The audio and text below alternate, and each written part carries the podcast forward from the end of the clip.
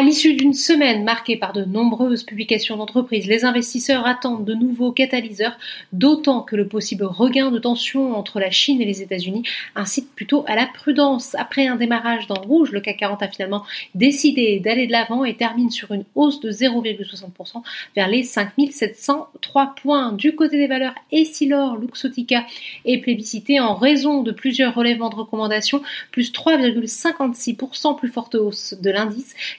Bénéficie notamment d'une note favorable de Goldman Sachs qui reste à l'achat et qui relève son objectif de cours à 160 euros contre 154.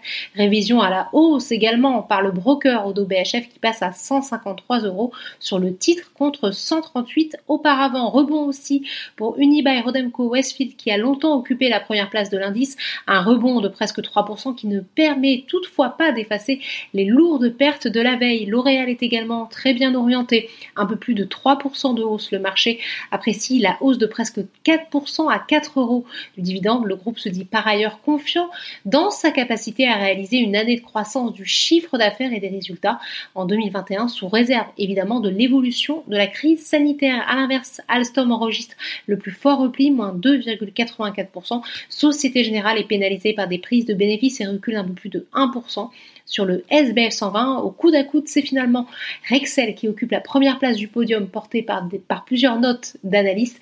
Le Telsat s'offre également une progression d'un plus de 6% après avoir légèrement révisé à la hausse sa prévision de chiffre d'affaires des activités opérationnelles pour l'exercice 2020-2021. Malgré le recul des cours du brut qui ont atteint en milieu de semaine un plus haut depuis un an, le titre du parapétrolier progresse de 5%. Le marché salue également les résultats de la FDJ qui enregistre un bénéfice annuel de 214 millions d'euros, légèrement au-dessus des anticipations. Le titre a toutefois nettement réduit sa progression dans la journée après un bond de 7% à l'ouverture. A contrario, Neoen recule et chute de plus de 11% sur une semaine toujours pénalisée par un arbitrage en faveur du nouveau venu sur la côte HRS. Recule aussi pour Ruby qui a vu son chiffre d'affaires chuter de 25% en 2020. Outre-Atlantique, la bourse de New York évolue en ordre dispersé au moment de la clôture parisienne à la veille d'un long week-end. Voilà, c'est tout pour ce soir. N'oubliez pas, toute l'actualité économique et financière est sur Boursorama.